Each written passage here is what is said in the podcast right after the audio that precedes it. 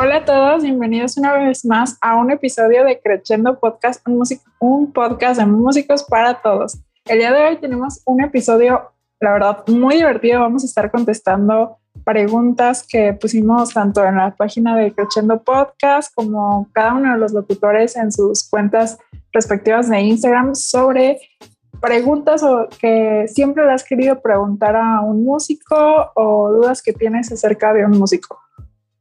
Eh, el día de hoy me acompañan mis compañeros Mijail Oliver y Caro Palma. Oli, ¿cómo están?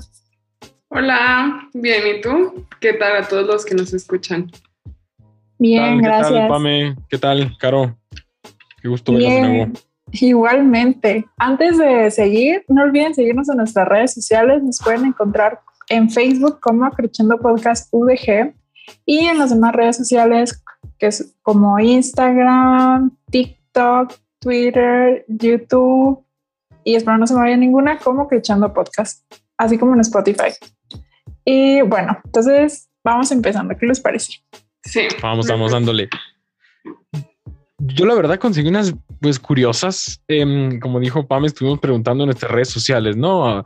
a personas que no son músicos pues, ¿qué, le, ¿qué quieren saber de nosotros? Y a los que son músicos, ¿qué preguntas nos han hecho así como, pues, curiosas, ¿no? De que, nos sacan de onda, ¿no? De nuestra carrera, nuestra vida, nuestro, nuestros gustos, nuestras habilidades, ¿no? Y bueno, a mí me gustaría empezar con esta, que se me hizo muy como, vamos a empezar profundos aquí. A mí me preguntaron lo siguiente, ¿un músico nace, se hace o ambas? ¿Tú qué opinas, Pame? Yo digo que se hace. ¿Por qué? Eh, yo creo que, o sea, sí puedes tener como cierta musicalidad y te puede gustar mucho la música, pero eso no te hace músico, eso te hace como un amante de la música. Y entonces para ser un músico necesitas estudiar y tener como todo este proceso como para ser músico, ya sea que lo hagas de manera profesional este, o de hobby. ¿Y tú, Caro? Yo pues coincido con Pame. Eh, creo que en realidad todos somos musicales. O sea, a todos nos va a gustar la música, de pequeños nos llama la atención y tenemos como esta cuestión, ¿no? Que le ponen música a los bebés y se empiezan a mover. Eh, pero pues para ser un músico es como, pues, ser cualquier otro eh, profesionista o, ¿cómo se dice? ¿Cómo se, ay, se me fue el nombre? Bueno, tener cualquier otra vocación, ¿no? O sea, profesionalmente necesitas eh, desarrollar esas habilidades que ya tienes. Pues sí, es que como tal, o sea, el nombre músico, el término, pues se lo damos nosotros, ¿no? Me lo preguntaba una, una amiga, una conocida, por, por ejemplo, Mozart, ¿no? De niño, pues ya, luego, luego agarró un piano y pudo tocar, lo que sea, y componer desde chico, ¿no? Pero pues él, él sea, él no decía yo soy músico, ¿no? Pues todo lo que implica ser un músico ya se lo pone la sociedad, pero de que hay gente que a lo mejor sí tiene facilidad para algunas cosas musicales, pues sí hay, ¿no? Pero no quiere decir que ya se puedan como considerar músicos como tal, ¿no? De hecho, esa, esa parte que dices de Mozart creo que es un tabú súper grande para las personas que a lo mejor no son músicos. A pesar de que no me llegó ninguna pregunta así, hubiera estado genial. Pero ya que lo comentas, eh, existe este tabú, ¿no? De que Mozart era un genio, Beethoven era un genio, componía sin escuchar y así, bueno, en realidad sí y no, eh, porque ya tenía como tanta experiencia Beethoven que para cuando se empezó a quedar sordo, pues él ya sabía qué quería hacer y Mozart, pues de hecho lo quisieron hacer como un niño prodigio y a Beethoven lo quisieron también hacer como un tipo niño prodigio. Entonces, digamos que es un poco incluso turbio pensar en que los papás ya tenían esta idea de que querían que sus hijos fueran así y les pusieron o los, eh, ¿cómo se dice? Pues básicamente los dirigieron hacia eso desde pequeños, ¿no? Sí. bueno, yo tengo una pregunta que se me hizo muy tierna y dice, ¿para qué sirve la batería en un conjunto musical? A ver, Mijael, dinos, ¿para qué sirve? Para hacer, hacer ruido. no se crean. ¿Para qué sirve la batería en un conjunto musical? Ajá, así es. Bueno, pues en pocas palabras, para llevar el, tempo pero con un, o sea, nada más es un pulso constante de un solo golpe que está ahí sonando, ya mete algunas otras cosas rítmicas, ¿no? Que, que ayudan a que se juegue más con, con, con, el sonido de la batería, que no sea más el tom, ¿no? Por ejemplo, ahí el, bombo, perdón, el pum, pum, pum, ya mezcla otras cosas. Y no sé, yo, yo una vez escuché, ¿no? Que decían el, bajo y la batería son el, el, alma de la música, ¿no? Y sí, realmente si quitas esa sección rítmica, armónica, pues sí escucho un vacío. Pero yo, yo así en pocas palabras diría que es para eso y para no dejar platicar cuando estamos ensayando. Oye, sí. ¿Tu Pame le agregarías algo más? No, o sea, para bajo, pulso y ritmos. Así es. Ok, bueno, siguiente pregunta. Digan la verdad. Eh, me preguntaron, alguien que no es músico, ¿cuántas horas estudias al día? Mm, depende. Yo voy a ser muy sincera y me voy a quebrar aquí, ya no tengo miedo, ya estoy terminando. la neta depende mucho de los objetivos que tú tengas y de la, bueno, sé que está mal decirlo, pero yo sí he platicado con amigos y ahorita a lo mejor Mijail, tú Pama nos dices, pero también creo que depende de pues la motivación que tengas. Y esto es algo que he visto en muchos videos de YouTube, o sea, hay muchos que dicen, no, pues es la disciplina y tienes que ponerte así, eso es verdad, pero también pues sentarte a estudiar sin un objetivo para tu sesión de práctica creo que es peor y porque vas a empezar a lo mejor a, hacer más errores, a estudiar sin concentración. Y pues, ¿qué sentido tiene, no? O sea, mejor tómate un descanso. Platicando con un amigo me dijo, pues ponte a ver vídeos de la música que te gusta y de seguro ya te vas a volver a sentir más contento y vas a llegar a practicar con un mejor ánimo. Yo estudio de dos a cuatro horas y depende, como decía, de los objetivos que tenga para esa semana o también cómo me siento. O sea, puede ser que a lo mejor no tengo un buen ánimo ese día, pero sé que tengo que estudiar ciertos fragmentos que no me salen. Entonces, pues digo, a ver, ya, solamente 30 minutos esto, 30 minutos esto, 30 minutos esto, hasta que se hagan dos horas. Esa, pues, es la verdad mía. Sí, totalmente. Fíjate, creo que eso varía mucho dependiendo de, digo, por ejemplo, estando en un conservatorio, ¿no? Ya en una carrera musical como tal, pues uno se ve haciendo un montón de cosas y hay temporadas en las que uno está a tope con todo. Y por más que uno quiere, tanto como dices tú, por salud mental y por estar a gusto con uno mismo, como por realmente aprovechar la práctica, no vas a dedicarle cuatro horas al instrumento por día. A lo mejor esa semana o esas semanas no se va a poder. Pero aquí viene el, y también muchos dicen eso, no, no es cuánto estudies, sino cómo estudies, porque uno puede agarrar el, repertorio seis horas y de y esa cabeza y, de acá, pues otra vez y otra vez, pero pues está pasando por los mismos errores y no, no cambia nada. En cambio, como dices tú, ¿no? Poner objetivos así concretos y, y alcanzables, ¿no? Y decir, arre, pues en estos 25 minutos menos, 20, estos dos compases, pero esos dos compases y esos 20 minutos bien practicados, que ya, o sea, jamás, una vez que, vuelvas a pasar por ahí, se acabó la piedra en el zapato y no vas a volver a tropezar y así. Ah, pues mañana otros dos compases que me cuesten trabajo, ¿no? Yo la verdad, así hay veces que la verdad es que practico una hora en el día, pero esa hora, por, ya sea por trabajo, porque me juntaron otras tareas, por un montón de cosas, pero esa hora se la dedico a que este pasaje me quede bien y, ya, y al siguiente día otra, y de poco a poco se va haciendo un montón. Y si hay otros días que si tengo tiempo libre, pues en lugar de a lo mejor ponerme a ver Netflix, ¿no? O alguna cosa de eso, pues sí digo, bueno, bueno, repasar y refrescar y mantener, sobre todo mantener el repertorio, que es a veces un poquito más complicado. Sí, sí, sí. ¿Qué onda, Pame, tú?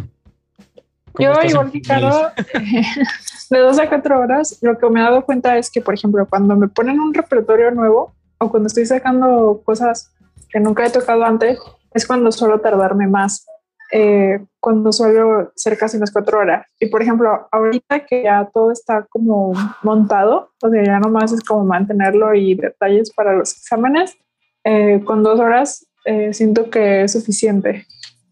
pero sí varía, varía el repertorio. Y, y, obviamente de factores externos como que, no sé, si te enfermaste, tuviste mucha tarea o te salió alguna cosa, pero sí, procuro que igual que claro, por lo menos sean dos horas. Sí. Bueno, a ver, ya que preguntaste ahorita tú, Caro, y luego, Pame. Entonces ahí les va. bueno, vamos con una, un poquito menos profunda. menos que nos exponga. me preguntaron a mí que si se puede ser músico y algo más al mismo tiempo. Estudiar música y estudiar otra carrera. ¿Qué tan demandante es? Claro que sí. A ver, ¿ustedes qué opinan? Bueno, depende, bueno, depende de qué, de qué quiera hacer. Por ejemplo, yo creo que, por ejemplo, si puedes tener un negocio o, por ejemplo, a la par puedes estudiar otra, no sé, idiomas o incluso otro arte u otra disciplina, pero mientras seas bien organizado eh, con eso. Pero, por ejemplo, si me dijeras, puedo estudiar la licenciatura de música, la licenciatura, no sé, de derecho, por darte un ejemplo, al mismo tiempo, yo la verdad no te lo recomendaría. De que se puede, se puede, pero pues, como dicen, el que mucho abarca, no, el que mucho abarca sí, completa. Ándale, o sea, de que se puede, se puede, ya sabrás tú si te metes a, a ese reto. Sí, creo que también depende mucho de eh, qué tan relacionadas podrían estar las carreras, como lo decía Pame, ¿no? Por ejemplo, en el caso de mi maestra de piano, ella es, bueno, tiene su licenciatura en, música y es terapeuta del lenguaje. Entonces ella se dedica, bueno, creo que sería también como algo relacionado a la foneatría, a la voz. Entonces, pues sí están relacionadas, digo, la verdad no sé qué tanto, pero bueno, ahí yo tengo el ejemplo como muy claro, ¿no? O sea, yo sé que ella tiene incluso los dos trabajos pero sí tienes que saber muy bien a qué te quieres dedicar de la música. Si dices, quiero ser concertista, bueno, pues a lo mejor tener dos carreras, eh, pues no te va a beneficiar tanto, ¿no? Por el tiempo que te, quiere, te tienes que dedicar para lograr ser concertista. ¿O sí? Sí. Bueno, siguiente pregunta, Caro. Ok, pues esta, a ver, depende mucho, pero en su opinión, ¿Cuál es el instrumento más difícil de tocar? Eso también me lo hicieron.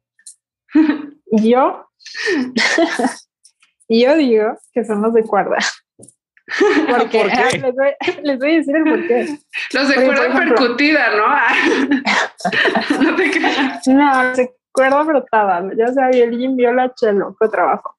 Porque eh, porque el sonido, simplemente sacar un buen sonido es súper, súper, súper difícil. Por ejemplo, un niño llega en su primera clase de piano, hace esto en, la nota, en, la tecla de la, y va a sonar bonito. Así no tenga la mejor técnica ni nada, va a sonar bonito. Y por ejemplo, y llegas con uno de violín y te vas a tardar como dos meses sabiendo cómo agarrar el arco para luego pasarlo por la cuerda y va a sonar súper feo, sin ofender. Entonces tienes que estar fácil como no sé, cinco, cuatro años tocando para más o menos tener un sonido decente. Y por ejemplo, yo siento que eh, hay instrumentos donde no pasa eso. Por ejemplo, una vez un maestro de la escuela dijo, bueno, pues, un, sí, un maestro de oboe eh, dijo que para tocar oboe puedes estudiarte y ser constante por cinco años y vas a tocar bonito, vas a tocar bien.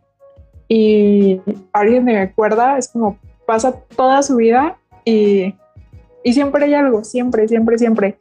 Desde que pusiste el dedito un milímetro para atrás o para adelante. Entonces, por eso yo creo que, yo considero que los instrumentos de cuerda frotada son los más difíciles. Pues, bueno, yo considero que a lo mejor sí tienen cierta, ¿cómo se puede decir? Como uno tiene que trabajar más esa precisión, como dices, de poner bien el dedo, porque pues en el brazo no tienes trastes, ¿no? Con la guitarra a lo mejor, no tienes la división tan visual como en un piano, en un teclado.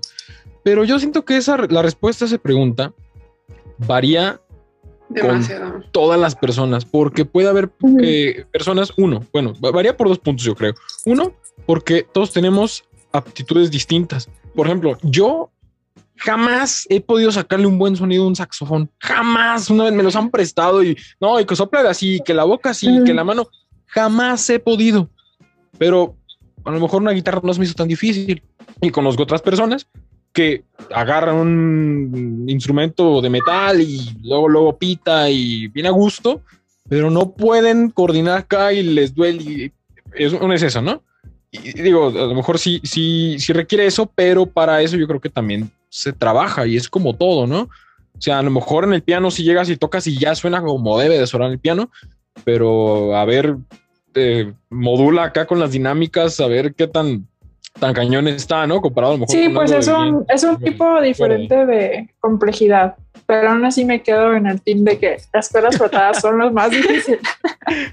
Yo creo que esa pregunta varía según cada, cada No me vas a cabeza. hacer cambiar de opinión. Déjenos, déjenos en los comentarios. Hacemos ¿Cuál es el más difícil? vale, a ver, ¿quién sigue? Eh, Sigues Caro. tú. Hola. Ah, ¿Yo? pues, eh, No, no, sigo yo. Ok. Eh, No, si no tocaras el instrumento que tocas, ¿cuál sería y por qué? A ver, Miguel. Si no tocara el instrumento que toco ahorita, a mí siempre me ha gustado mucho la flauta transversal. De hecho, Ay, sí las había hecho, ¿no? En el, en el primer, Ah, en es el cierto, primer sí. episodio les dije que tenía un piccolo y se me hace bien, se me hace bonito. Más interesante. Sí, sí, es cierto. en nuestro primer episodio de esta temporada contestamos esa pregunta, pero igual Ajá, podemos sí. pues, decir también rápidamente. Y ahorita, sí. Vayan a verlo, vayan a verlo si no lo han visto. Y a ver tú, Caro. Yo, pues también ya había dicho que el violín fue uno de los instrumentos que también pensé en tomar cuando era pequeña, pero el piano fue el que me llamó la atención. y realmente ahorita también he pensado mucho, bueno, ya había dicho que la trompeta y la batería, no sé por qué. De hecho, estaba pensando, y si voy a ser muy sincera, me gustan las uñas largas. O sea, sigo muchísimas páginas en Instagram sobre uñas y es como, qué triste, ¿no? O sea, nunca voy a Sí, poder sueño ponerme-. Sí, frustrado. y luego dije, si, si tocara batería, sí podría. Y fue como, hmm, Al final, la última semana del semestre. ¿Sabe ya, qué? literal, la última semana de mi carrera. ¿Sabe qué, maestra? Nos vemos. Ay, a. Ay, yo, la verdad, igual, según yo, voy a contestar lo mismo que el primer episodio, pero yo sería chelista, eh, podría ser pianista, o también me gustaría mucho ser cantante. Pero me voy más por chelista o cantante. En cantante también puedes tener uñas. Ah, sí, sí, es verdad. Ah, es necesario, aparte tenían uñas. Sí. Ay, es- es Es que te desgarra. Y bueno, Mijail, siguiente ver, pregunta. ahí, ahí les va otra. Esta se hizo bien curiosa. ¿Cómo se mantienen en forma los músicos sin poner en riesgo sus manos? Y cuando me la preguntaron le dije, ah, caray, ¿hay músicos en forma? ¿Dónde has visto? no? Con las escaleras de la escuela nos cansamos. O sea, o sea, en forma para no poner tres de tus manos. Ok. Porque, por ejemplo, no me dijo esta, esta chica, este, no, pues yo nada más conocí un, un cantante que pues no usa las manos y era, que era clavadista olímpico. Y, y le dije, y Pavarotti, ¿qué te dijo? ¿Qué? Todo gordo el Pavarotti. Pero, Pues, ¿ustedes qué opinan? A ver, Pame, dinos, ¿tú qué piensas? Bueno, pues lo primero que se me viene a la mente, pues no es como que me pondría a... Bueno, para empezar es, por ejemplo, si estoy tocando y termino de tocar, eh, no te laves para nada las manos porque eso te puede... eh, le puede hacer daño porque están calientes y de repente es como si estás haciendo muchísimo ejercicio y te vas y te metes en agua helada, o sea, te va a dar un choque o algo. Lo mismo le puede pasar a tus manos. Entonces, eso no se hace. Tampoco es como que me voy a ir ahí al boliche a tirar cosas ni me voy a ir a un gimnasio a, o por ejemplo, no me voy a meter a clases de box. Eh, es lo que se me ocurre, es como cosas que sé que nunca haría porque le podrían perjudicar a mis manos. Y también, por ejemplo, eh, hay como tipos de ejercicios como donde implican plancha y cosas así, que a veces quizás, o sea, yo no, yo no tengo ese problema, pero he escuchado a personas que sí tienen que a veces como que les duelen mucho las muñecas. Entonces yo creo que en ese tipo de ejercicios es como mejor evitarlos y mejor hacer como esos ejercicios que en lugar de usar las muñecas, usas los codos. Sí, yo creo que es buscar un ejercicio que sea de poco impacto para tus manos. O si vas a usar, por ejemplo, el yoga es muy bueno, ¿no? Pero si usas eh, mucho las manos y toda esta parte como de la muñeca. Entonces, pues yo lo que he hecho, porque antes practicaba yoga, era decirle a la maestra que necesitaba mucho mis manos en este momento y que em, ella era la que me daba como opciones de cambiar, en lugar de apoyarme en las manos, apoyarte en otro lado, o si no se podía cambiar, pues me decía como, fíjate muy bien que no te estés apoyando así, tienes que distribuir el peso de tu mano. Y también creo que es importante, bueno, creo que está este tabú de que los músicos no hacemos ejercicio, pero sí es importante, sí nos beneficia hacer ejercicio. El que tú quieras, a lo mejor no vas a hacer ejercicio como alguien que está preparando para una competencia, pero pues el cardio y la relajación que viene después de hacer ejercicio te ayuda muchísimo. Además, nosotros trabajamos con la coordinación motora fina, ¿no? Se le llama. Entonces, como que trabajar la otra parte, la coordinación motora, pues no sé cómo se diga, pues general. este, es que no soy experta en ejercicio, pero esa coordinación motora pues te beneficia mucho también. Sí. Fíjense que yo antes de dedicar, de saber que me iba a dedicar a la música, pues, me iba a enfocar en esta carrera, jugué mucho básquetbol desde primaria hasta prepa. Y los balonazos son feos cuando uno brinca, ¿no? Y hace por la bola y es el choque ahí. Me, quedaron medio chuecos los dedos en medio, no se los oh. muestro así nomás, porque pues, es familiar en este programa. Pero si, si dejo este dedo solo, se ve un poquito chueco de acá. Y, ya, o sea, a lo mejor, a lo mejor no tocaría como toco si no hubiera jugado básquetbol. Me ayudó. no, no se crean, piensen las manos cuando, cuando vayan a hacer algún deporte. Pero sí, es importante estar aquí. A ver, vas, eh, Caro. Muy bien, pues ah, estábamos hablando ese ratito sobre mm, algo del sonido. No, bueno, sobre los instrumentos. Y esta pregunta que nos mandaron se me hizo muy interesante. Dice, ¿cómo es que ustedes definen el sonido con texturas o colores? Por ejemplo, brillante, oscuro, etcétera, en base a qué lo determinan. Y es muy común que escuchemos a un músico decir, o al menos, bueno, dentro del así como, ay, es que nada más, ya lo tengo todo, pero necesito trabajar en los colores, trabajar en, las texturas de los colores, ¿no? Sí. ¿Cómo lo definirían ustedes para alguien que no es músico? Bueno, pues así, la parte como más así, por ejemplo, brillante sería como, puede ser como sonidos más agudos. Eh, o oscuros podría ser como podría ser, por ejemplo, sonidos más graves, no necesariamente, o por ejemplo, una tonalidad menor, o sea, que, es la que hace que suene como triste o más este eh, misteriosa o algo así. Eso podría ser mm. como más oscuro. Eh, un color cálido sería como quizás seguramente una tonalidad mayor, que es una como más feliz, con quizás un, un, un vibrato como por ejemplo en el violín como muy carnosito y así. Por ejemplo, si es como muy energético, entonces el vibrato sería como muy rápido. Eh, sí, es lo que se me ocurre como más o menos. Yo, creo que esto lo hemos agarrado como de lo que nos han puesto tal cual en la tele, ¿no? O sea, del, como ahora sí que los estereotipos del sonido, porque por ejemplo esto de brillante, ¿no? Cuando le sacan brillo a algo eh, en las caricaturas, ¿no? O sea, le sacan brillo y se ve el, brillito, el, destello y se ve, se escucha, ¿no? y si es un sonido agudo y así delicadito y muy brillante, ¿no? No se va a escuchar un, chelo así dándole al cuando suena el brillo, ¿no?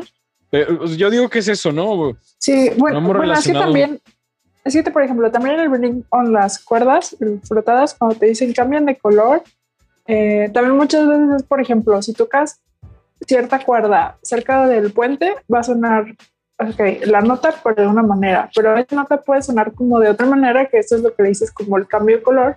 Si la pones, por ejemplo, pegada al diapasón, que es la partecita negra opuesta al puente. Entonces, por ejemplo, también, por ejemplo, si le pones más peso o menos peso, eh, todo esto cambia. Entonces, en las cuerdas soltadas, todo esto hace como que cambia el color. Por eso, pero eh, lo, curioso es, lo curioso es eso, ¿no? O sea, cambia de color, o sea, que me tengo que imaginar que se ponen verdes más acá y luego más azules, ¿no? Esa es, la cosa, ¿no? El, ponerle lo, o sea, el querer hacer la música tangible, porque pues es intangible, ¿no? No puedes. Sí. ver ni, ni- interpretar visualmente las ondas Creo ahí. que, es una, creo que lo dijiste bien, creo que es una manera de hacer como más tangible lo intangible al hablarlo como si fueran colores, que realmente es el cambio como de sonidos o texturas. Sí. Por ejemplo, yo nada más agregaría, si quieres pensar en algo que sea brillante relacionado con la música, em, pues por ejemplo, la parte que más escuchas de una canción, por ejemplo, no sé, una, o la parte como que se te queda más grabada, pues yo creo que el músico se enfocó en que esa parte fuera o sonara más fuerte que el resto de las cosas que están tocando para que sea brillante. Sí. Mm, algo así, más o menos nos lo imaginamos. Sí. Bueno, pues siguiente pregunta. Tengo una de alguien que no es músico, está muy tierna, que dice, ¿cómo distingues las notas? A ver, te lo preguntó un primito.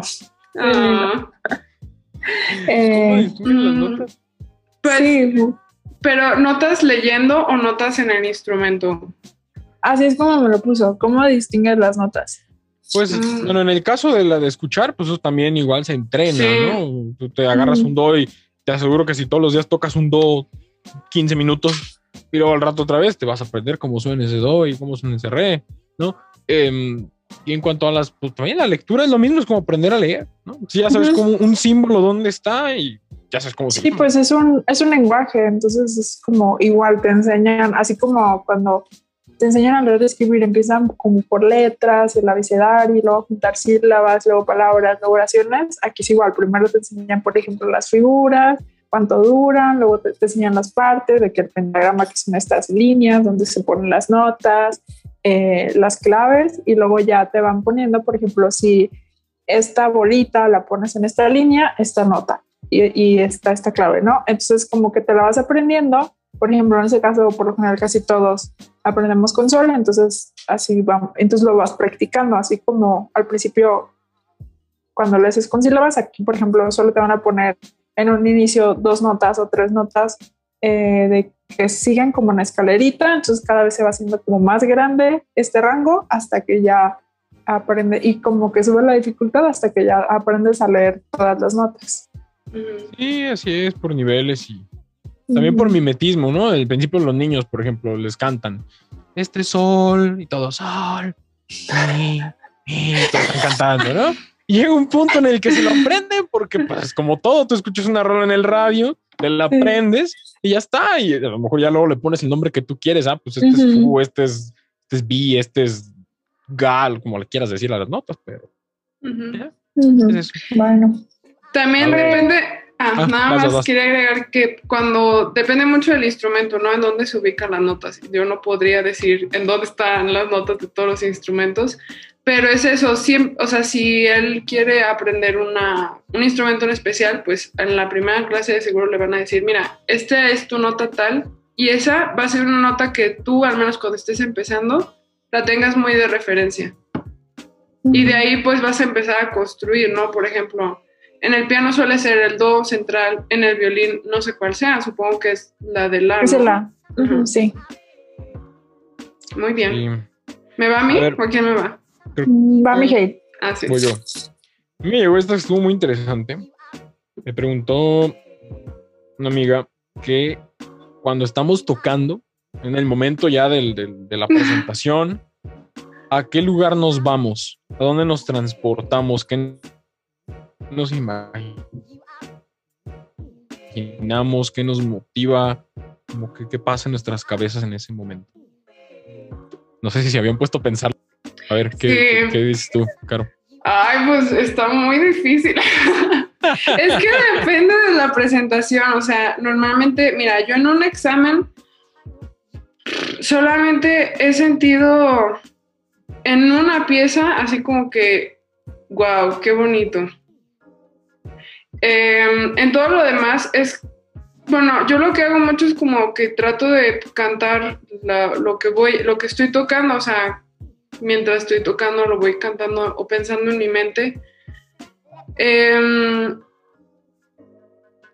realmente nunca, o sea, te digo, solamente he tenido una experiencia así donde me haya como que transportado. A otro lado. Nada más. Yo creo, yo siento que es por la presión de los exámenes. O sea, como que yo estoy así como que ya es la última vez que lo voy a tocar. Muy bien, sí me gusta y todo, pero vamos a hacerlo bien. Pero, por ejemplo, cuando tocas tú así de que, ah, me aprendí esta canción, esta melodía, esta pieza, lo que sea, Ajá. y te pones a tocar por gusto, ¿qué pasa en tu cabeza? ¿Dónde te vas? ¿Dónde se van? Mm, Es como, no sé, como si siguieras la, la música, al menos en mi parte, ya que no estoy como preocupada, ponle tú que ya no me estoy preocupando de que por el dedo o por la técnica o lo que sea, simplemente cuando llego como a este punto que dices de a dónde te vas, es abrirles mi cabeza, simplemente es como seguir la música, las frases, como si fueras así y concentrarte y como que dejar todo lo técnico en automático y ya, y tu cabeza se va como con la música y eso es lo que a mí me pasa. Pues ya, o sea, tocando las cosas que, por ejemplo, me gustan así ya por, ¿cómo se dice? Por placer, o sea, que he querido tocar. Pues en realidad no me voy a ninguna parte. Me que, o sea, no es como que tenga así como un momento de wow. Simplemente es como eh, aquí y ahora, ¿no? O sea, como que está bonito estar tocando Mm. esto. Fíjense que a mí me pasa algo muy curioso. Digo, a mí también eso de irme con la música y ponerme como en, el, en lo que me transmita, en una escena a lo mejor de lo que esté tocando. Ujú. Pero a mí me, me pasa algo muy curioso que al principio no sabía por qué, ya después fue una constante y dije, esto esto- estoy loco, yo no sé qué tengo. Eh, siempre en algún fragmento de, de cada pieza o cada cosa que toco, me viene a la mente un- una imagen de algún lugar en la calle, así, un lugar que... Se los juro, no sé por qué. Se los juro, se los juro, no sé por qué me pasa eso. Hagan de El puesto de si anduvieran- tacos. ah. Sí, es que de verdad, como si anduviera en Google Earth, así, Ajá. así se los juro en Maps. Como si de repente Ajá. veo así y, y en ese pedazo nada más ten- tiene que pasar eso porque si no, no me sale. Bueno, a mí, a mí, así que si tengo una imagen, solo colores, así como suena, creo que se le llama sinestésico, pero no me considero una persona así, por eso me pasa seguido, por ejemplo, que relaciono como una pieza a un compositor o a veces escucho algo y lo relaciono como con un color. O sea, si me fuera como a un lugar así visual, pues sería de que un color depende de lo que estoy tocando. ¿Y siempre es la misma imagen, Mijael, o siempre es como que diferente? Siempre es la misma imagen en el mismo pedazo. Digo, para no irme con Oh ya ah, han de cuenta, toco. Aquí una terapia de psicoanálisis. Sí, ya mal. Pero sí, eh, ah, cuando la toco, se genera y no es como que la relacione con, ah, por ejemplo, me, me vi el color rojo a este, un oxo. No, no es así. O sea, de repente sale la imagen y ya sé que Oye, ¿no has cada vez que de que, paso. por ejemplo, de que, por ejemplo, así, si, te imagen, la imagen de un Oxxo, irte a un Oxxo y escuchar la canción ahí, y me- escuchar la pieza? sale un hoyo negro, ¿no? Y se consume mi cabeza. Ay, No. Lo- Luego hablamos de romper la realidad con nuestros ya sé. pensamientos. Vamos a la que sigue. Ok, ah, creo que va a mí, ¿verdad? A ver, Sí. ¿es cierto que la música y las matemáticas están estrechamente relacionadas? Ya, y la cara de. Tristemente, más de lo que pensaba. Sí. Tú, Pame, ¿qué puedes decir al respecto? Sí, sobre todo creo que lo notas si estudias, por ejemplo, armonía y contrapunto. Eh, ya si solo, por ejemplo, yo que ya, ya no llevo esta materia, si solo es como mi instrumento más práctico, eh, o sea, sí, pero siento como que no te das cuenta. Como que no eres ta- quizás tan consciente de algunas cosas de matemáticas, o sea, sí tienes un ritmo, un tiempo, es como muy rítmico la cosa, pero pero creo como que ya esas cosas ya las haces como en automático, entonces como que ya no piensas tanto en las matemáticas. Sí, eh, o sea, el estudiarlo es como ver el. La música es, es como el- el- la, la funda. Si quitamos, o sea, si sacamos eso, adentro hay matemáticas y un montón de cosas. Yo digo que es, o sea, te das cuenta que son matemáticas porque lo desmenuzas, lo estudias, sabes de qué se trata de números, lo estás viendo con números, pero es que Ujú. inconscientemente ya están ahí implícitos. O sea, los que estudian, por ejemplo, matemáticas como tal, ¿no? Una ingeniería o arquitectura y tienen esas clases de matemáticas, sí están aplicando como la materia prima de las matemáticas como tal, ¿no? Y todas las operaciones. Acá lo hacemos o sea, se, se entrenan en, en la armonía, el contrapunto y en eso, pero inconscientemente estamos haciendo, haciendo otro proceso, a lo mejor así de simple como es el ritmo, pero es que tú llevas la cuenta de los tiempos, de quién va a entrar, si hay alguna, si hay alguna síncopa, ¿no? Ya se sumó un tiempo y, este, y, y ya se alargó y ahí viene un silencio y entra a mitad o viene y, y figuras irregulares y cómo dividir. Esto son matemáticas y disfrazadas de otra cosa. Sí, bonita. sí, son como disfrazadas, parece. Es como muy rítmico, pero realmente detrás de todas las cosas muy rítmicas son matemáticas. Sí, también, bueno, se supone que la teoría del sonido, no sé exactamente cómo se llama esto, estoy hablando de memoria, pero esto de que Pitágoras, o cómo era, bueno, bueno, la cuestión del sonido se, se ha ido construyendo a través de los años como una eh, forma matemática, o sea, la cuestión de los intervalos que hoy en día conforman la música que escuchamos. Y eso, bueno, es algo como así muy histórico para quien esté interesado como en la teoría del sonido y todo eso. Entonces sí, sí están relacionadas. Muy bien, siguiente pregunta. Vas. Mm, ¿Cuál es tu meta a largo plazo? ¿La música? Mm, Pensando por primera vez. ¿cuál es tu meta? este, no sabía. No, no- no pensaba llegar tan Ah. lejos. No, pues, Um, vas, vas caro, vas caro. ay, no sé. No, yo soy la menos indicada. Yo acabo de tirar dos haces a la basura. Así, tenía un juego perfecto, dos, así, pero bueno. Este. No sé, pues eh, enfocada en la música, mi meta a largo plazo. En este momento yo creo que es ver a qué parte de la música me quiero dedicar. No sé a largo plazo cuál es. Vivo en el ahora. Yo, yo a donde sea que me dedique, y, digo, adentro de la música, es dejar un legado. Y no así como que, ay, Mijail y el increíble. No, no, no. O sea, incluso siendo maestro, pero dejar esa semillita, ¿no? Que, que, que haya interés por la música, que la gente aprecie a lo mejor la, la buena música. O la que música que quieran apreciar, pero que lo hagan con, o sea, sa- sabiendo por qué aprecian la música con una formación y que no sé, un legado. La verdad no sé ni qué quiero dejar de legado, pero quiero dejar uno. Eso sí, quiero, quiero dejar un legado. Es mi, mi meta. Mi meta. ¿Tú, Pame? Discúlpame. Ya, no, yo tengo así como todo muy claro. O sea, yo quiero terminar, me quiero titular, tal, luego quiero eh, aplicar a una, a una maestría en, performance, o sea, en violín. Luego quiero hacer, o sea, me encantaría también hacer luego quizás un doctorado en pedagogía musical y así como muy largo plazo, quiero dar clases, pero tener como todas las herramientas pedagógicas para darlas bien.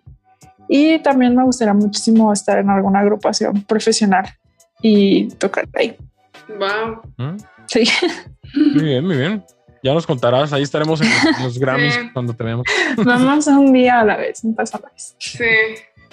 A Ok, ver, tengo otra. em, A ver. Ajá, perdón. a ver. Tú, pero yo, va, ahorita, ahorita le damos la, la vuelta. Vámonos Ujú. va- rápido con las preguntas. Tener- a ver, Pame, tener una licenciatura en música implica saber tocar todos los instrumentos. no. no, solo puedo tocar uno y a veces siento que ni siquiera lo toco bien también. lo tocó bien. Ajá. Bueno, esa fue como expresa alguien que tenía la. Sí. Ok. A ver, Claro, vamos siguiente. caro con otra. Ah, ¿ya pregunto otra? Ok. A ver, este. mm, ¿Se cansan de cantar o tocar la misma canción en sus conciertos? Mm, O en sus. donde la toquen.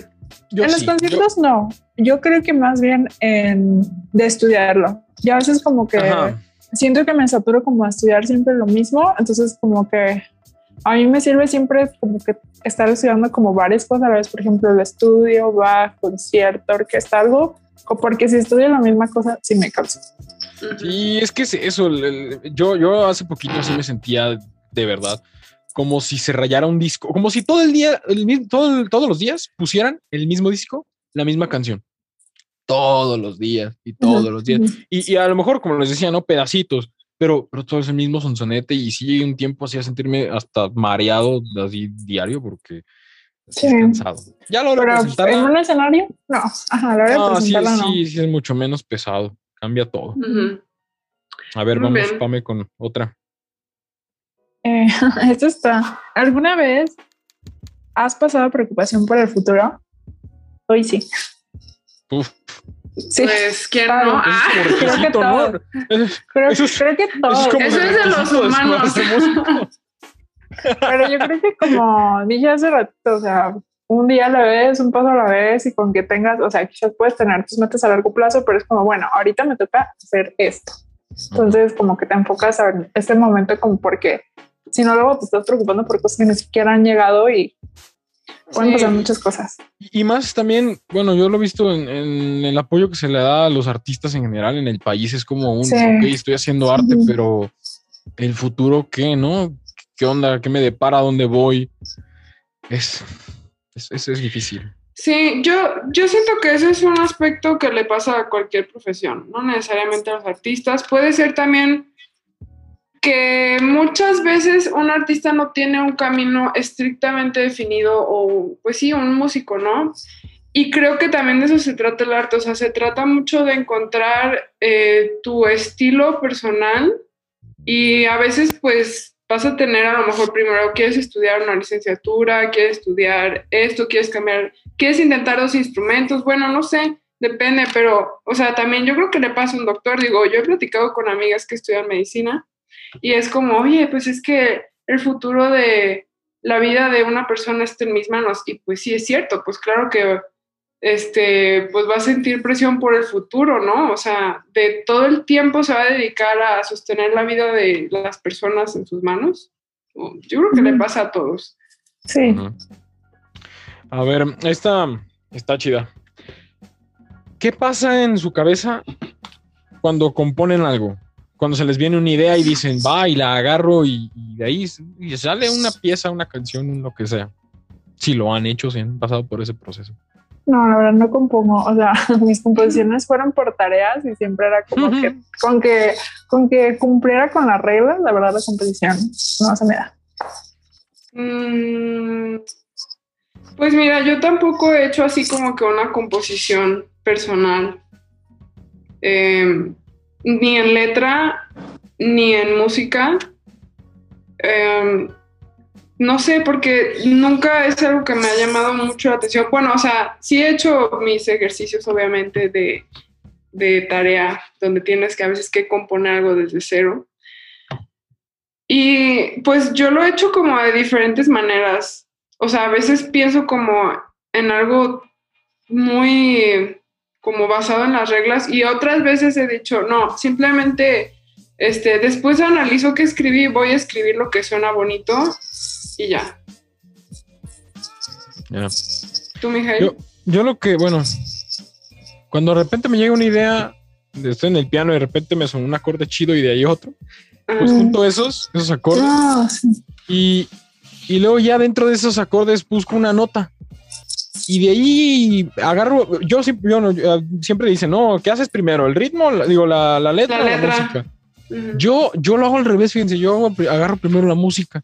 Sale primero eso, me llega primero eso, y luego ya con, con- con algo que me, que me guste acá de la armonía, le pongo un ritmo, y luego poco a poco voy acomodando la, la letra y digo, todavía no tengo nada oficial, nomás tengo una canción. Luego les pasaré un video por ahí, pero... Sí, pero mm, sí, fíjate que me recuerdas cuando estaba en solfeo eh, y sí es cierto, yo como que si llega a ser eso de que a veces tienes que estudiar como ciertos cadencias o acordes y por la sonoridad y luego como que ya jugando como que lo juntas y dices, ah, esto me gusta, o incluso a veces haces como tú mismo tu cadencia, pero porque te gusta cómo suena, pero, pero hasta ahí, creo que hasta ahí llegué. Sí, y lo que busco también son, bueno, en mi caso, frases que, que se repitan tanto rítmicamente como las rimas, ¿no?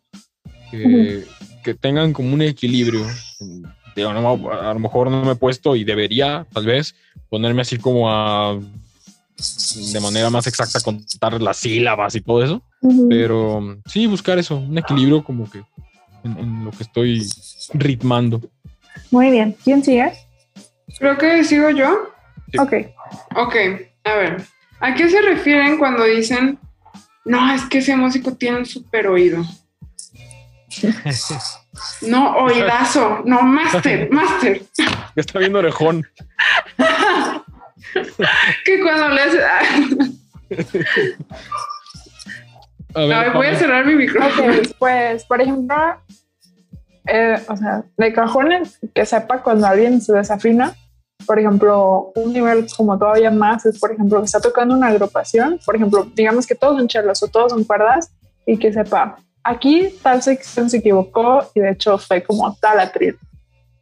Eso sería como todavía un oídazo, ¿no? El saber incluso poder señalar, ¿sabes qué? Fulanito, escuchar a todos y fulanito se equivocó fulanito estuvo un poquito más arriba. También la otra es, por ejemplo, que escuchen una canción o una pieza y digan, ah, tal pieza está en tal tonalidad, eh, tiene este eh, su ritmo y mira, y son estas notas de la- y de repente te surfean la, la melodía y la acaban de escuchar. Eso para mí, que puedan hacer todo eso, es como alguien con un súper oído. Y la verdad es que ni siquiera es como que, bueno, sí, o sea, se me vienen a la mente, pero yo creo como dos personas a lo mucho que tengan este nivel, porque sí es un nivel como muy, muy, muy alto. Ujú. Pero Sí, pues. realmente un músico promedio, y no por promedio significa que es malo, o sea, un músico profesional, eh, sí, o sea, entre sus habilidades, sí es como que decir, ah, me desafiné, estoy mal, esto está bajo, esto está alto, eh, pero a veces, o tal sección se equivocó, pero quizás a veces sea como de, ah, sé, que, sé, que, alguien está ahí poquito altito, pero no sé quién, o en las dobles cuerdas o la armonía hay algo que me suena raro, sé que está mal, pero no estoy seguro de qué. Eso puede pasar. O escucho esta, esta nueva pieza, pero no es como que te puedo decir, ah, está tal tonalidad y están usando tales notas, pero sé que está en una tonalidad mayor y así, ¿no? Sí, pues eso es, eh, es, alguien que tiene, mm, que tiene mucha habilidad, ¿no? En cuanto a lo, lo auditivo.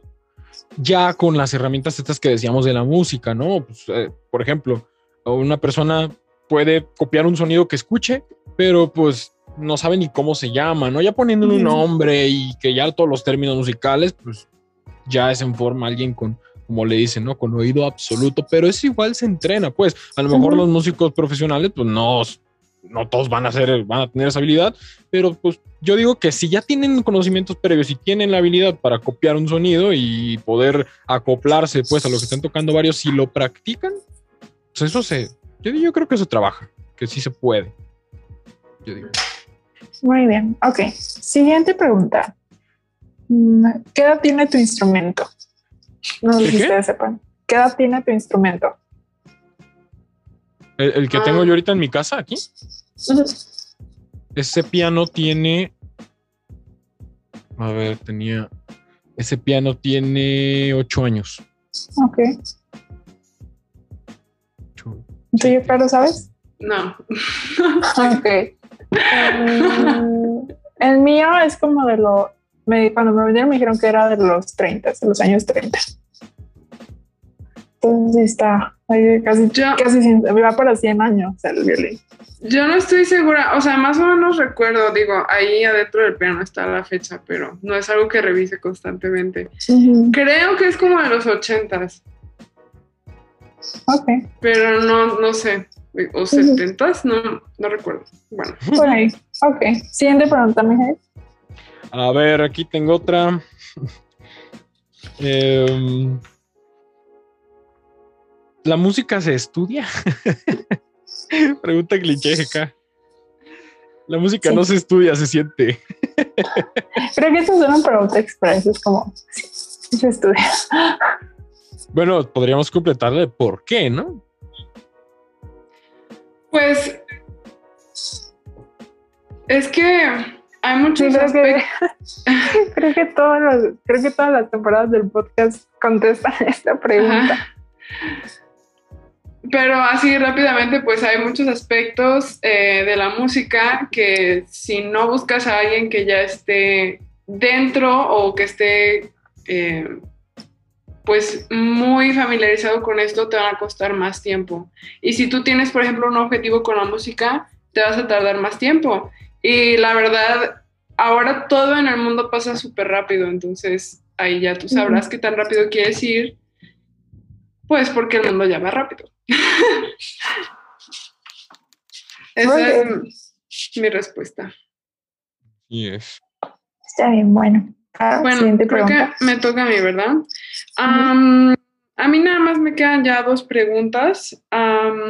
Bueno, estas son como muy similares. Hay voces Ok. innatas y voces estudiadas. ¿Y qué pasa cuando alguien tiene mucha voz pero no tiene oído? A ver, la pregunta, la primera, ¿cuál era? Hay voces innatas y voces estudiadas. Sí. Sí. Hay gente que nace como con una mayor facilidad o con muy buena voz y hay otras voces que se entrenan y pueden llegar a ser iguales O o muy parecidas o mejores también. Y la otra ¿La pregunta.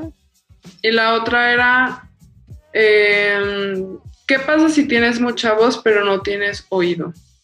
Yo creo que, bueno, autocontestando esto, en general sí, bueno, no te creas. A ver, ustedes díganme primero, ¿qué pasa si tienes Pues- mucha voz y no tienes oído? Pues entrenas el oído.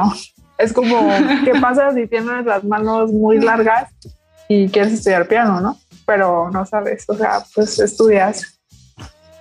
Sí, Pues pues, sí, es que es eso, o sea, entrenas. eso es, no es como que, ay, yo canto bien chido, pero ya nací sin, no, pues ponte a estudiar, o sea, por eso, por eso se estudia la música. ya, Ah, de hecho, ya respondimos. Hay una cosa, una vez escuché en un curso y me dio mucha risa. Bueno, no sé, no me acuerdo en dónde escuché, ¿no? Pero que no hay nadie que diga así como que no, es que yo nací y ya me puse a cantar. Puedes tener un timbre, un timbre de voz bonito, puede ser afinado naturalmente, pero los aspectos técnicos de la voz y para que tú produzcas un mejor sonido o logres lo que tú quieras lograr con tu voz, pues vas a necesitar entrenarla. Es como que alguien nazca ya siendo un bebé súper veloz, ¿no? Ahí. Sí. corriendo. Sí, sí. Bueno, yo tengo una pregunta que es que la puedo contestar en Express, que es ¿cuántos años estudian?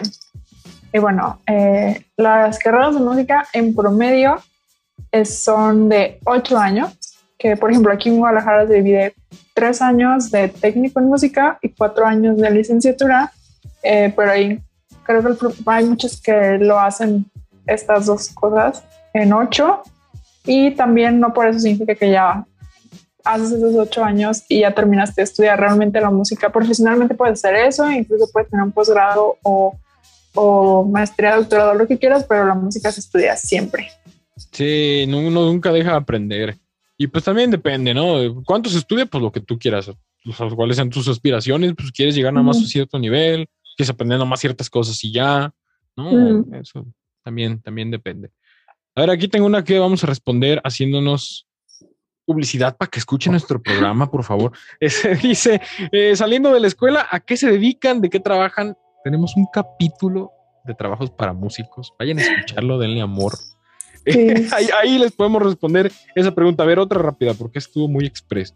Eh, Caro, Tim. Ah, bueno, me quedé. a ver, no, sí, vas, Caro, vas, Caro. Ok, ok. ¿Cómo se sabe cuando tienes talento o no para dedicarte a la música?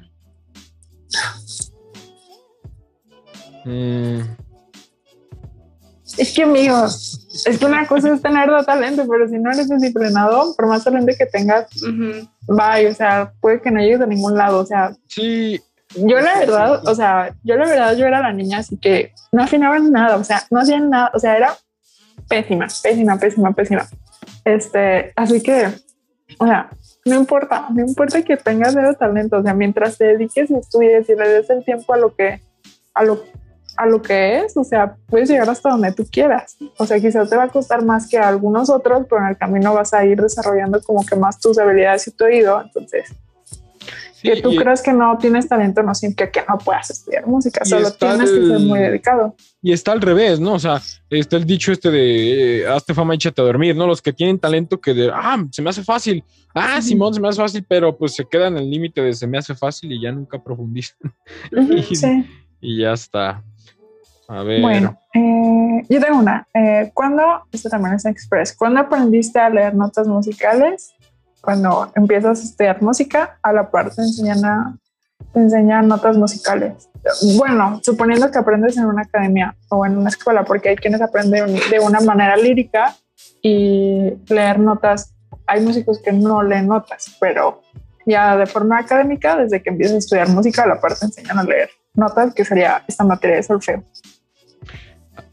Yo aquí tengo otra que está medio extraña, no, no especifica más, pero dice, ¿por qué no les gustan las redes sociales? Pues, pues sí nos gustan, hacemos un, programa y lo promocionamos por ahí. sí nos gustan. no, yo creo que se refería más como al, o sea, al hecho de que no, bueno, no sé, como que no hagamos promoción de lo que tocamos en redes sociales. Digo yo. o que tienen la idea de que somos muy antisociales o no sé, puede ir por ahí. Pues, pues a lo mejor, pero no, Quítense esa idea, por favor, quiéranos. Nosotros ambientamos su fiesta.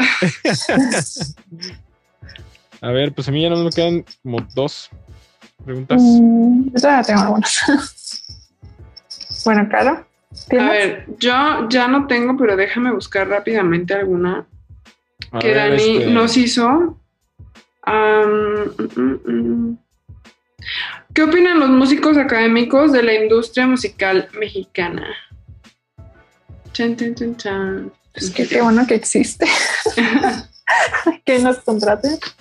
Yo opino que eh, es no, no, no, no, no es elitista la palabra, pero se trata como en un 30% habilidades musicales y 70% conectes. Yo, yo creo. Porque uno puede tocar así increíblemente nivel Dios, pero si no sabes con quién relacionarte, si no sabes cómo verte, pues no vas a ser alguien en la escena. Pues sí, pues yo opino que pues, o sea, si al final del día sigue siendo una industria y lo que busca una industria es vender y tener ganancias, entonces pues si la gente pide cierto género o ciertos artistas o ciertas cosas, pues es lo que se les da. Entonces... Sí, y digo, pongo ese porcentaje porque sí, si tienes un buen nivel, pues va a haber gente que a lo mejor llegas, consigues un lugar en algún lugar, en algún, este, una plaza en algún lugar importante para tocar, ¿no? en un restaurante, en algún bar, y va alguien importante ahí, algún productor, y te ve y se escucha que tocas bien, pues entonces te empieza a mover, pero realmente, pues, de ahí conectes y conectes. es una industria. Sí, tristemente. A ver, aquí otra. Creo que voy yo, ¿no? Ah, sí. Tengo una muy divertida. A ver. Dice que si la mayoría de los músicos le habla, nombra a sus instrumentos como si fuera un hijo o que si le pones un nombre a tu instrumento. Mm, no, de hecho ni siquiera sabía la edad del mío.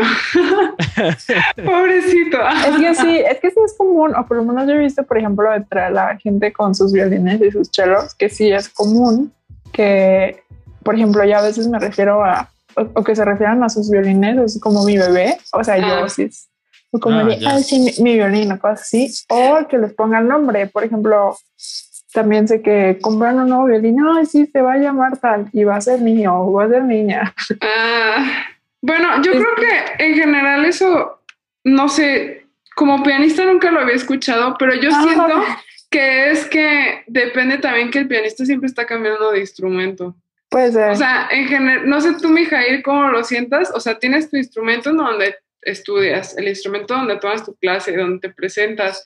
Entonces, generalmente más lo que escuchas, me gustó este piano, no me gustó este piano, estaba muy así, estaba muy así. Entonces, como que... Mm, no sé, yo pienso eso. puede, ser, bueno, sí.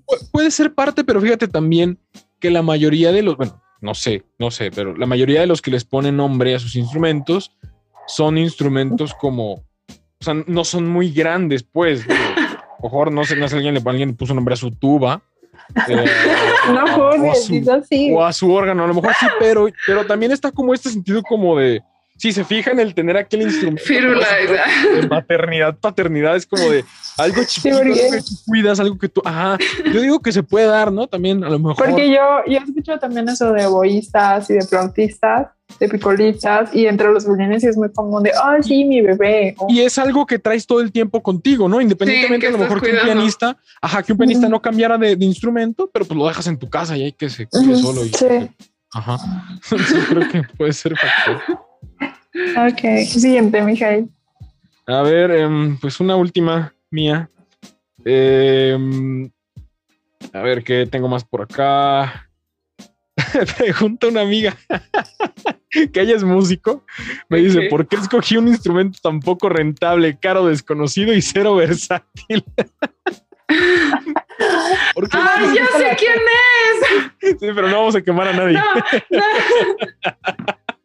Pues, pues no sé, tú, tú quisiste, este, pues, salud. No, pero Pues va. el instrumento que quieran. pues. Sí, no se dejen influenciar. A veces cuando entras a alguna escuela hay instrumentos que son muy competidos. No voy a decir cuáles son. Y como que dices, ay, es que quizás no quede en mi instrumento, entonces voy a aplicar con otro. Voy a decir que voy a empezar con este otro. Es un caso que yo he escuchado. Bien, yo ya, no tengo. ¿Quién más? Yo también terminé. Dame una última. Ah, Ok. Ay, tengo todavía como cuatro, pero vámonos rápido. La Eh, mejor. Tengo una de, esto está de que no nos censuren el programa, por favor. Este, de alguien que no es músico que dice, ah, ¿alguna vez se, se han drogado para hacer música y qué consumen? no, yo, No. Yo, yo personalmente no, pero pues entre, los- o sea, no es, o sea, no es como que no se sepa, pero entre los músicos es común que se consuma marihuana. Y bueno, Sí, yo se preguntó y se dijo. Lo que sí, perdón papás, pero sí, o sea, sí me he puesto a cantar borracho, eso sí. No me he puesto a componer borracho, ni, ni me he drogado tan menos. Pero borracho no, o sea, no compongo, más bien se da como el cantar y estar todos ahí Ah, ok, ok. despechados, ¿no? Más bien, yo, verdad no.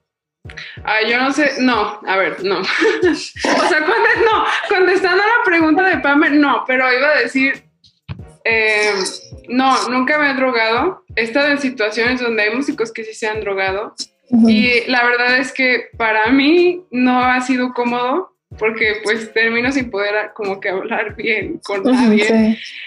Y igual lo que dice Mijail, sí, antes de alguna presentación sí ha sido como, ¿y si me tomo una cerveza?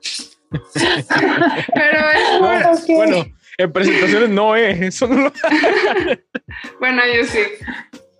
Cuando estoy muy nerviosa es como, bueno, ¿y si me tomo la mitad? Fíjate que sí me pasa por la mente y si me tomo una copa de vino para. Pero bueno, tengo otra que creo que esta pregunta está difícil de contestar, ¿verdad? Creo que es una pregunta muy buena como para un episodio de un podcast y hablar de todo esto, que es cómo saber, es de un músico, dice, cómo saber cobrar bien nuestro trabajo. Ah, bueno, sí, sí, Sí, sí. creo que, creo que esta Sí. pregunta se puede dejar perfectamente para un episodio porque es un tema, en verdad. Y siento que ahorita contestarla no va a Sí, ser. lo- los que están escuchándonos en este momento, quédense, quédense en el canal y suscríbanse y síganos porque la temporada siguiente ahí va a estar eso, ahí va a estar. Van a ver. Ok, Carol, no sé si tengas otras de las que No, mandó. Yo ok, ya. entonces sigo. Tengo una que es eh, que yo creo que es como para los ejecutantes, porque es alguien que no es músico que dice, ¿por qué no componen? Yo creo que para los, sí, para los ejecutantes. Y Ah, bueno, ya. pues, pues la razón es porque pues me gusta más interpretar que componer. O sea, la composición no me gusta hacerla y no me siento cómoda componiendo. A mí me gusta tocar e interpretar. Sí, tal cual. Pues es- se eligieron esa vía y están trabajando en ello. Sí. Bueno, tengo otra que está muy cute, que dice, de plano no se me ocurrió ninguna pregunta, solo los admiro mucho. Y yo, "Oh". Ah, Es- es bueno, alguien bueno, que- es de- pues muchas gracias. Es gracias. es de- es de alguien que no es músico, por eso es muy tierna. Ok, pues, Y, y bueno, y finalmente tengo esta que dice, ¿hay algún método de entrenamiento para soltar el aire, el aire de una manera prolongada? Este es alguien que Ah. músico. a ver, aquí, bueno, luego le preguntamos a Dani, va a estar con nosotros en un programa, luego te esa pregunta. porque Podría contestarnos es ahorita, le expertísima. invitamos. Ah. Experticísima en canto, así que, Dani, prende tu cámara, por favor. Dani, ¿estás ahí? Aquí en nuestro backstage tenemos a Bueno, Dani. creo que, creo que no es... Ah, sí está Ah, Dani. ¡Uh! Dale la bienvenida, Dani. Esto va a ser, no, esto, esto cápsula para, el, para redes, por favor. Ay, perdón por las fachas, porque ya saben que a mí no me toca grabar, entonces... Aquí tienen a este, Dani la, la- la encargada de que esto sea el reloj que funciona con todos sus mecanismos. Oli, este, pues sí, justamente casi siempre estoy detrás de cámara escuchando a los muchachos. Y a ver, la pregunta, que si hay un método que eh, sea como para liberar el aire prolongadamente y cada vez más, este, eh, como más grande. Ah, sí lo hay, pero depende de para qué va enfocado. Por ejemplo, si es para cantantes o si es para instrumentistas de aliento, es diferente, porque cada quien estamos utilizando partes diferentes del cuerpo. Por ejemplo, en los cantantes, al menos desde mi percepción, yo creo que sí lo hay, hay que estarlo entrenando constantemente, pero siempre y cuando no afecte con tensión, o sea, que le ponga como un apretoncito extra a la parte de la salida de, del aire y la vibración de los pliegues vocales. En los instrumentos de aliento es muy diferente porque pues no están las cuerdas vocales funcionando y con nosotros es un poquito más delicado, entonces pues tenemos que cuidar la fuerza con la que va saliendo el aire, por así decirlo, y los otros, eh, lo- los otros que utilizan el aire como nada más para afuera y listo, ellos sí tienen técnicas muy distintas. Incluso hay métodos escritos que se llaman el entrenamiento para trompetistas, el gimnasio para trompetistas, algo así. James Bread, algo así. El punto es que depende para qué lo utilicemos y eh, también depende del instrumento, porque obviamente no va a ser lo mismo alguien que esté tocando una tuba y que, por ejemplo, esté así de chiquito y flaquito como yo, o alguien que esté más llenito y más alto, o alguien que toque un clarinete, un fagot, ah, no sé, distintas este, percepciones. Sí los hay, pero hay que saber aplicarlos para cada instrumento y para cada necesidad. Ahí está la teacher. Muchas gracias. Muchas gracias, Dani, por poner tu cámara. Y bueno, y ya nomás para último, nomás tenía como preguntas de broma de músicos. Por ejemplo, una era, pero ya en serio, ¿a qué te dedicas? Y otra era, ¿cuál otra carrera estudias? Ah, ¿verdad? Pero bueno, otras Por carreras allá, son por allá había una que decía que, que es una viola. Es que para los que no son músicos, ahí les va.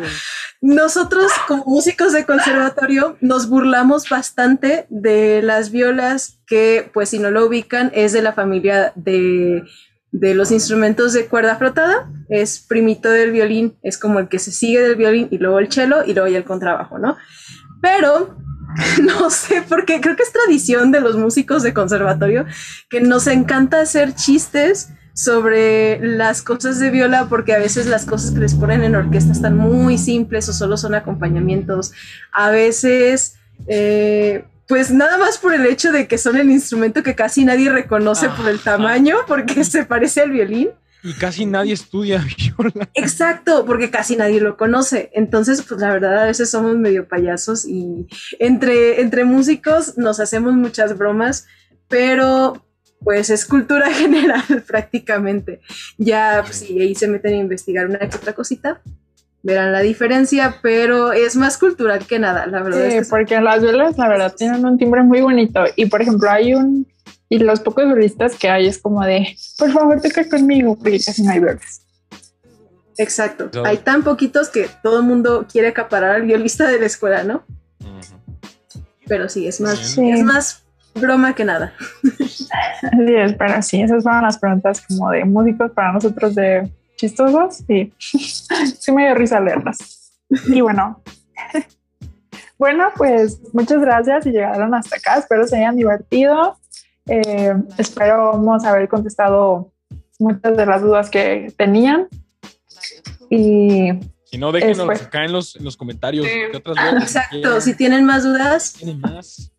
Incluso también- Face. nos los pueden dejar en, re- en redes sociales. De hecho, este, nosotros mismos manejamos las redes, entonces, pues las vamos a estar contestando, no se preocupen. Ahí tenemos Instagram, tenemos Facebook, tenemos incluso Twitter, eh, el TikTok, entonces todas las, las, preguntas que tengan, todas las ideas que tengan, todas las cosas extrañas que les han preguntado como músicos y que dices, ay, es que no entiendo por qué me preguntaron, mm. pásennolas, de verdad. Este, podemos hacer también pues un capítulo charlando de estas cosas más adelante, pero los invitamos a que nos sigan en todos lados, en Spotify, que nos escuchen, en YouTube, que nos vean, eh, que nos sigan en todas las redes y que nos compartan con sus amigos sobre todo. Acuérdense que este podcast, pues tanto los que estamos detrás de cámaras como los que están de, conduciendo al frente, pues estamos haciendo un gran esfuerzo, a pesar de que es nuestro servicio social, hacemos un gran esfuerzo por traerles un contenido